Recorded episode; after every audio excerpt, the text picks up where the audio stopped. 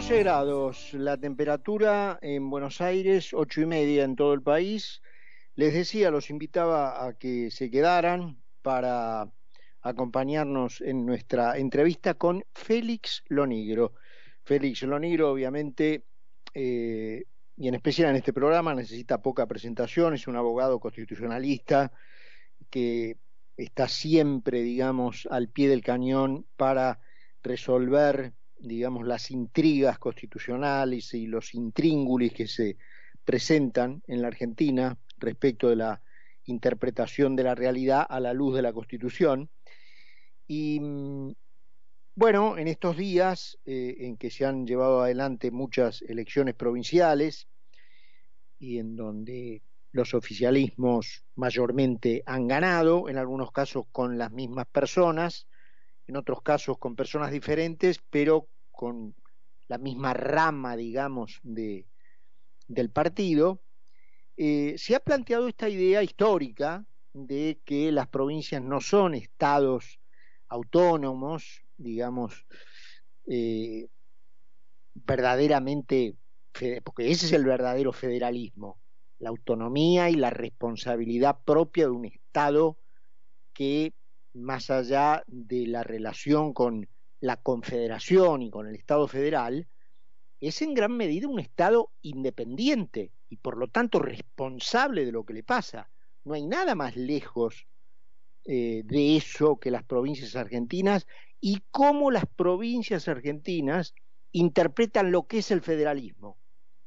Las provincias argentinas y sus autoridades en general interpretan el federalismo como que el gobierno federal las ayude más. Eso es lo que ellos creen que es el federalismo. Em, y Félix, bueno, ha escrito públicamente y lo, lo, lo convocamos para, para, que nos cuente, para aquellos que no, no accedieron a esas notas, cómo terminar. Eh, primero, ¿es posible terminar con un sistema provincial feudal? Y segundo, ¿cómo? Félix, ¿cómo estás, querido? Gracias por estar. ¿eh? ¿Qué tal, Carlos? Buenas noches, un placer, ¿eh? como siempre. Bueno, igualmente tenerte aquí. Bueno, ahí está planteado el tema. Este, eh, obviamente, casos como el de Chaco, casos como el de Insfran, que acaba de ganar de nuevo, no sé, por el 70%, creo, en donde ya la gente sabe de los, de los paraguayos, de, los, de los muertos, de los, en fin, pero ahí sigue, ¿no? Entonces, ¿cómo se puede terminar con eso? Eh, mira, Carlos, lo primero que es necesario entender es que en un Estado federal, en definitiva la Argentina lo es porque lo establece la Constitución, en un Estado federal hay una coexistencia de un gobierno nacional que tiene ciertas y determinadas atribuciones y que las ejerce en todo el país, y provincias o estados locales, provincias, regiones, eh, departamentos, como se los quiera llamar, en Argentina se llaman provincias, que tienen sus propias potestades, también delegadas por la Constitución Nacional, diferentes a las potestades que tiene el gobierno de la nación, porque si no habría una superposición este, y la gente no sabría a quién obedecer, si al gobierno nacional o a los gobiernos locales. Entonces hay una hay una hay un reparto de atribuciones del gobierno de la Constitución en la que se le dice a las provincias, bueno, esto es para el gobierno nacional, ustedes no se pueden meter en esto, qué sé por ejemplo, el Código Civil, el Código Penal son cosas que propias del gobierno de la nación, las provincias no pueden establecer códigos penales, penas, eso lo resuelve el gobierno nacional, y las provincias tienen sus propias potestades y las ejercen sin intromisión del gobierno de la nación. Por supuesto que eh, eso se llama autonomía, y si la autonomía es mayor o menor de las provincias, o sea, si el federalismo es más o menos pronunciado, eso depende de la Constitución Nacional, depende de qué tantas potestades la Constitución le delegue a las provincias y se reserven para el gobierno nacional. O sea, eso depende del constituyente. En Estados Unidos, por ejemplo, que hay un sistema federal, los estados, que no se llaman provincias, se llaman estados, tienen mucha más autonomía que en la Argentina, pero porque la constitución norteamericana lo ha definido de ese modo. Entonces, el federalismo existe, pero con un grado X, que lo define la Constitución Nacional. Entonces la Constitución le ha dicho a las provincias, bueno, ustedes pueden elegir a sus propios gobernantes, pueden definir eh, cuántos órganos de gobierno van a tener, cuánto duran en su cargo, si van a poder ser reelectos o no, si son reelectos, cuántas veces pueden ser reelectos, todas esas cuestiones que le corresponden a las provincias. Entonces, ¿qué hacen las ¿Qué pasa en las provincias? Bueno, en las provincias, en primer lugar, en primer lugar lo que pasa en las provincias es que no hay gente. Primer punto. Pensá, Carlos, que la mitad de la población, la mitad de las provincias argentinas tienen menos de un millón de habitantes. Eso es un dato a tener en cuenta, porque cuando vos tenés poca gente en las provincias, es mucho más fácil que un Mesías sea capanga y haga lo que quiera. Claro. Eh, o sea, este es un dato, y es, muy probable que con muy poca gente, como pasa en la mitad de las provincias argentinas, no haya desarrollo, no haya inversión de capitales. Claro. ¿Quién va a ir a poner un shopping en, en, Tierra del Fuego? Este, que tiene 120 mil habitantes, 130 mil. Y bueno, entonces, este, el que lo hace será algún empresario local, pero difícilmente tengas a alguien nacional y, si es que lo hace, difícilmente tengas un empresario nacional que vas a invertir en un lugar donde no hay gente. Entonces, como decía Alberdi, cuando no hay gente, no hay desarrollo económico, no hay intercambio, no hay comercio, no hay producción, o si hay, hay muy poco. ¿A quién le van a cobrar impuestos los gobernantes provinciales? En una provincia que tiene tan poca gente. ¿A quién le van a cobrar impuestos a la ganancia? ¿A quién le van a cobrar bienes personales? ¿A quién le van a cobrar IVA? Entonces, como pasa eso, hay una pésima distribución de la población, el 40% de la gente está en la provincia de Buenos Aires y, la ciudad de Buenos Aires. Entonces, como hay una tan mala distribución poblacional, el gobierno de la nación se pone al hombro la tarea de recaudar y después distribuir. Entonces Chaco, por ejemplo, eh, perdón, Formosa, por ejemplo, bueno, Chaco también, ¿no? Pero Formosa, eh, de cada 100 pesos que, que, que le entran, bueno, 80 o 90 le llegan de la coparticipación federal, es decir, de lo que se recauda en otro lado, en Buenos Aires sobre todo y en la capital.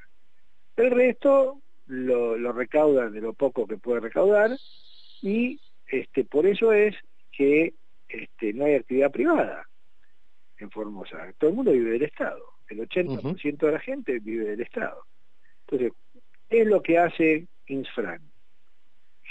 ha generado un sistema de dependencia, un sistema de, como pasa siempre con el poder omnímodo, que alguien ejerce poner mucho tiempo, el ejercicio del poder te permite manejar recursos, te permite armar un entramado, te permite dar dádivas, subsidios y demás, y vos pones de rodillas a una población necesitada a la que le generás dependencia. Entonces ahí, a partir de ahí empiezas a acomodar las cosas, los votos, las reformas constitucionales, y en el año 2003 el tipo se hizo modificar la constitución para tener una reelección permanente, con 80% de la gente del sector público y una provincia en la que eh, eh, todo el mundo, todo depende de, Infran, los subsidios, las dádivas, y por supuesto que entonces todo el mundo lo vota.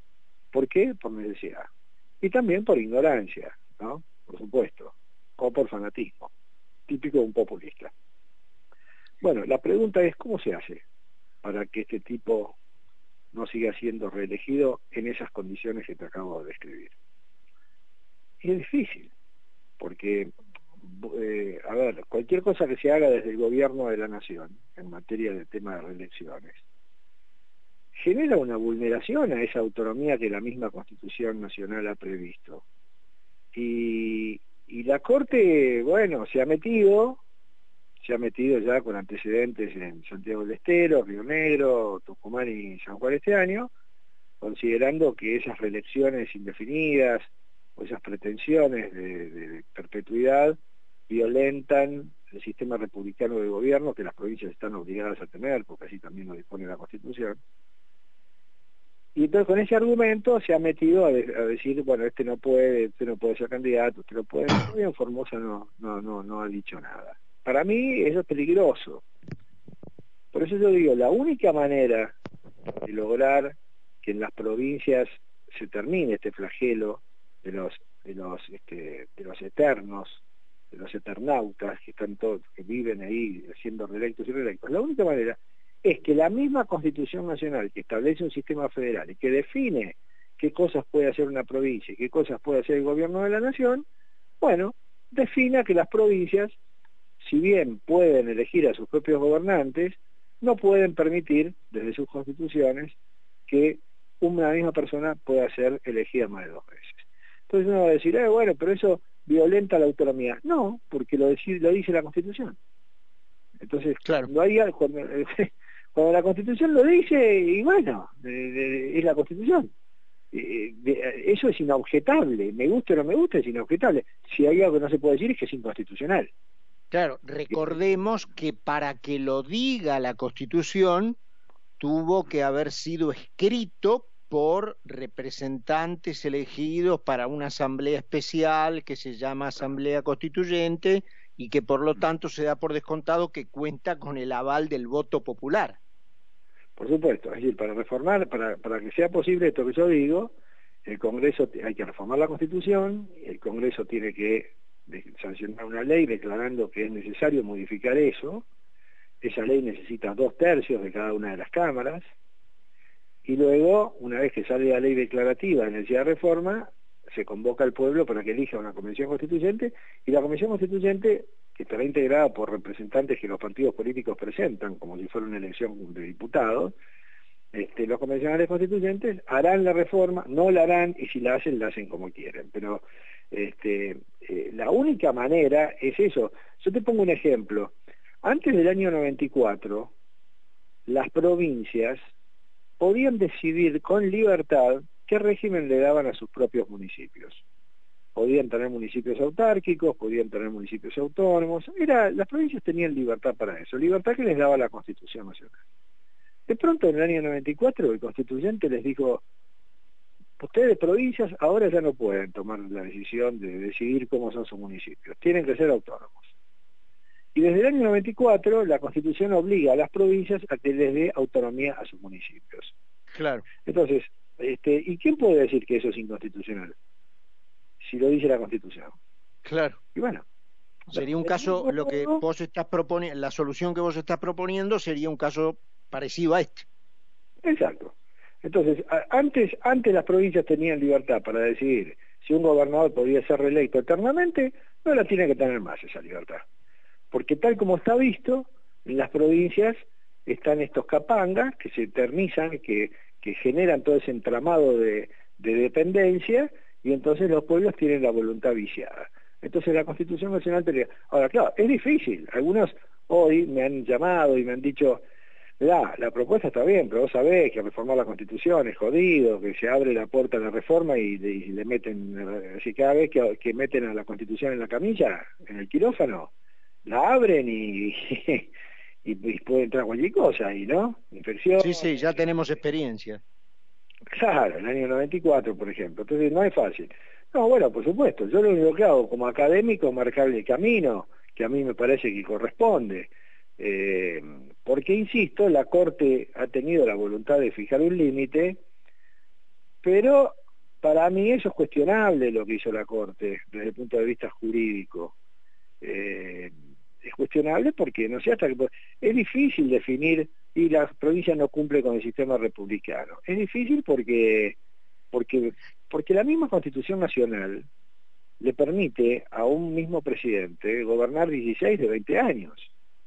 Claro, lo que ocurre es que, eh, digamos, no en las leyes, pero en los tratados que la doctrina tiene por pacíficos, digamos, incluso en la enseñanza de, de las facultades de derecho, por características del sistema republicano, una de ellas se entiende la periodicidad de eh, los gobiernos, la alternancia en los gobiernos. Entonces, supongo que la Corte estará basándose en esa doctrina que no está escrita en ninguna ley, pero que todo el mundo pacíficamente acepta que la periodicidad en los cargos es una característica que hace al sistema republicano. En, tanto no esté, se deduce que no hay sistema republicano. Claro, nosotros decimos eso, nosotros decimos que el sistema republicano, en la academia decimos que el sistema republicano se caracteriza, entre otras cosas, por la periodicidad. Ahora, también es cierto que el sentido y el alcance del término periodicidad es subjetivo, porque, a ver, ¿Cuándo hay periodicidad y cuándo por lo tanto se respeta el sistema republicano? ¿Con, dos, con una elección, con dos reelecciones, con tres? ¿A partir de cuándo ya hay una vulneración a esa periodicidad? Y en todo caso, ¿la periodicidad de qué? ¿De personas? ¿De proyectos? ¿De ideas? ¿De partidos? O sea, se salva la periodicidad cuando viene un y después viene el hermano y después viene el primo y después viene la mujer. Ahí, no, ahí sí hay periodicidad claro, no, sí, sí, eh, sí, lo comentamos, este, bueno, justamente eh, la, la trampa 4x4 que de no suceder la muerte de Néstor Kirchner, tenían preparada los Kirchner para eludir en eh, la prohibición constitucional, ¿no? Claro, por eso digo, entonces, es, ¿hasta dónde llega el tema del, del, sistema republicano? Yo digo que la Corte, si dicta un fallo en ese sentido, tendría que poner pautas y no las ha puesto. La Corte no ha dicho en ninguno de estos fallos, debe entenderse que más de una reelección vulnera el sistema republicano. Podrá ser cuestionado o no, pero la Corte pone una doctrina. No lo hizo.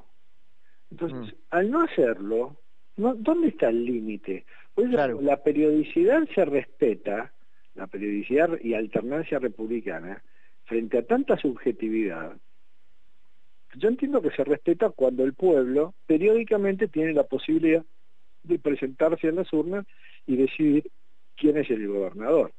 Entonces ya con eso, bueno, se respeta la periodicidad. Si en cambio tenemos que decir que la periodicidad se respeta cuando cambian los nombres de las personas, y bueno, pero entonces ¿cuántas veces? Ahí lo que te decía antes, ¿cuántas veces personas, ideas, familias, sí, sí, sí, ¿cómo es esto? Ahí está la, dificultad, ¿no es cierto? Que en todo caso la Corte, si se larga a intervenir, debería ponerle contenido a, esa cuestión, como lo hizo, por ejemplo, la Corte Interamericana de Justicia, en la, opinión consultiva 28 del Estado de Colombia, cuando en el año 21 el Estado de Colombia le pide a la Corte Interamericana que defina si hay un derecho humano a la reelección indefinida. Y la Corte Interamericana dijo, no, de ninguna manera. Hay un derecho, que nadie puede pensar que tiene el derecho a ser reelegido indefinidamente. Las reelecciones indefinidas, ha dicho, eh, hegemonizan, alteran la, democracia. Más de dos veces, dijo la Corte Interamericana, más de dos veces se supone que ya se está vulnerado, pero por lo menos dio, no es obligatorio eso, pero por lo menos dio una pauta. ¿Sabés quién estuvo en contra de ese voto? De, la Argentina. Zaffaroni. Claro. Cuando, siendo juez de la Corte. O sea, de, de cinco miembros, tres votaron en un sentido, dos, entre ellos fueron y votaron en disidencia. cuando no? ¿no? Félix, eh, bueno, como siempre, es eh, como asistir a una clase, conversar un ratito contigo, así que te agradecemos bueno. este, que te haga siempre un momento y te mandamos un abrazo. ¿eh? Bueno, gracias Carlos, esto es un tema apasionante que da para mucho, da para hablar mucho, así que bueno, este, lo importante es que se instale el tema, que la gente lo, lo, lo, lo dé vuelta, lo discuta, lo debata, que en fin, eso es lo que yo trato de hacer a través de las medias. ¿no? Así es. Abrazo grandote, Félix. Gracias, Carlos. Un abrazo.